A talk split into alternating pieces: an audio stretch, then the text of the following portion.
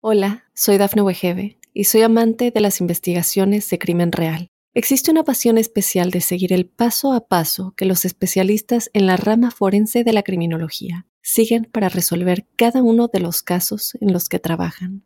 Si tú, como yo, eres una de las personas que encuentran fascinante escuchar este tipo de investigaciones, te invito a escuchar el podcast Trazos Criminales con la experta en perfilación criminal, Laura Quiñones Orquiza en tu plataforma de audio favorita. Estos son los titulares de las noticias más destacadas hasta el momento. Padres de Brian Laundry, novio de Gaby Petito, temen por su hijo.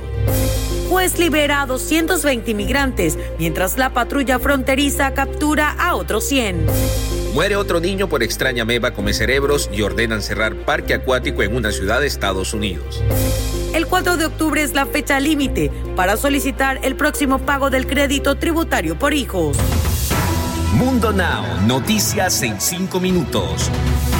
Inmigración, dinero, política, entretenimiento y todo lo que necesitas para amanecer bien informado. Comenzamos. Hola, ¿qué tal amigos? Bienvenidos a Mundo Now. Les saluda Alfredo Suárez junto a Lidy Callazo y Daniela Tejeda. De inmediato comenzamos con las informaciones.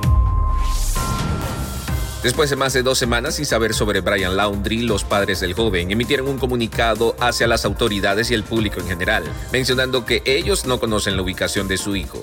Roberta y Chris Laundry reiteraron que confían en las autoridades para encontrarlo.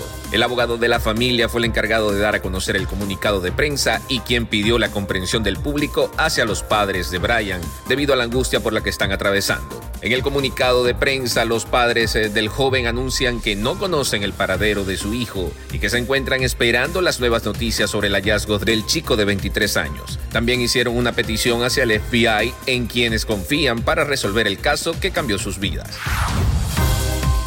Manejar la inmigración ilegal en Estados Unidos se ha vuelto una tarea titánica para las autoridades. Así es como en Texas, un juez liberó a 220 inmigrantes, mientras la patrulla fronteriza capturó a otros 100 indocumentados en casas de seguridad. En su mayoría, los inmigrantes eran de origen haitiano y fueron detenidos con base en la política de seguridad fronteriza del gobernador de Texas, Greg Abbott. Pero este martes, un juez del estado decidió darle un giro a la situación, ordenando la inmediata liberación de estas personas. Abbott ha implementado estrictas políticas para tratar de detener la inmigración ilegal, mientras critica fuertemente al gobierno de Biden. De hecho, con el aumento indiscriminado de inmigrantes tratando de cruzar la frontera de Texas en los últimos meses, Abbott decidió declarar estado de emergencia. Un niño murió después de visitar un splash park de Texas, donde se había infectado con una extraña meba come cerebros, revelaron el lunes las autoridades locales. Funcionarios de Arlington dijeron que el 5 de septiembre se notificó a la ciudad que un niño había sido hospitalizado con meningoencefalitis amebiana primaria, una infección rara y a menudo fatal causada por la meba come cerebros. Días después, el 11 de septiembre, el niño murió, pero las autoridades no han revelado su identidad ni edad. Y luego de enterarse de la enfermedad del menor, los funcionarios de salud confirmaron la presencia de la meba en el parque que visitó el mismo. El IRS indicó que el 4 de octubre es la fecha límite para solicitar el próximo pago correspondiente al crédito tributario por hijos. Este 15 de octubre el IRS emitirá cerca de 15 mil millones de dólares en pagos para los beneficiarios del crédito fiscal por hijos. Si usted espera recibir su cheque a tiempo, tiene solo hasta el lunes próximo para registrarse en el programa. Según el plan de rescate estadounidense aprobado en marzo pasado, las familias elegibles recibirán seis pagos mensuales adelantados que llegarán entre julio y diciembre. El IRS ya entregó los tres primeros cheques, julio, agosto y septiembre, y se prepara para el siguiente pago en octubre. Y ahora espero tengas bien puesto el cinturón porque es momento de que te montes en la verdadera montaña rusa. Aquí les traigo lo más actual en el entretenimiento. ¿Será que su abogado sabe su paradero?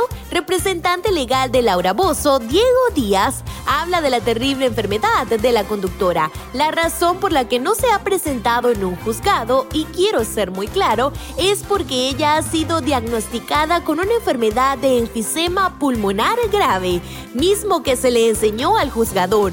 2. Tiene un problema de depresión clínica diagnosticado, dijo Díaz en una entrevista y también aclaró que no sabe dónde se encuentra y que solo se ha comunicado con sus hijas. Deportes.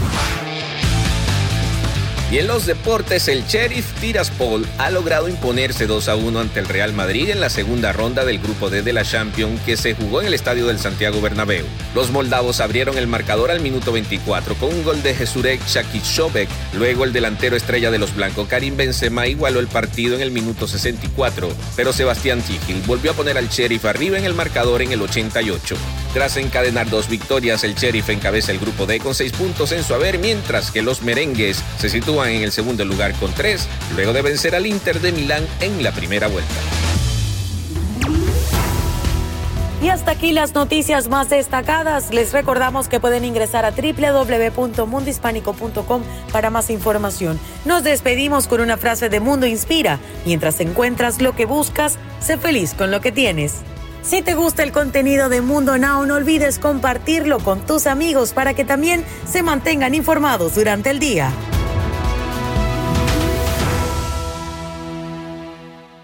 Hola, soy Dafne Wegebe y soy amante de las investigaciones de crimen real. Existe una pasión especial de seguir el paso a paso que los especialistas en la rama forense de la criminología siguen para resolver cada uno de los casos en los que trabajan.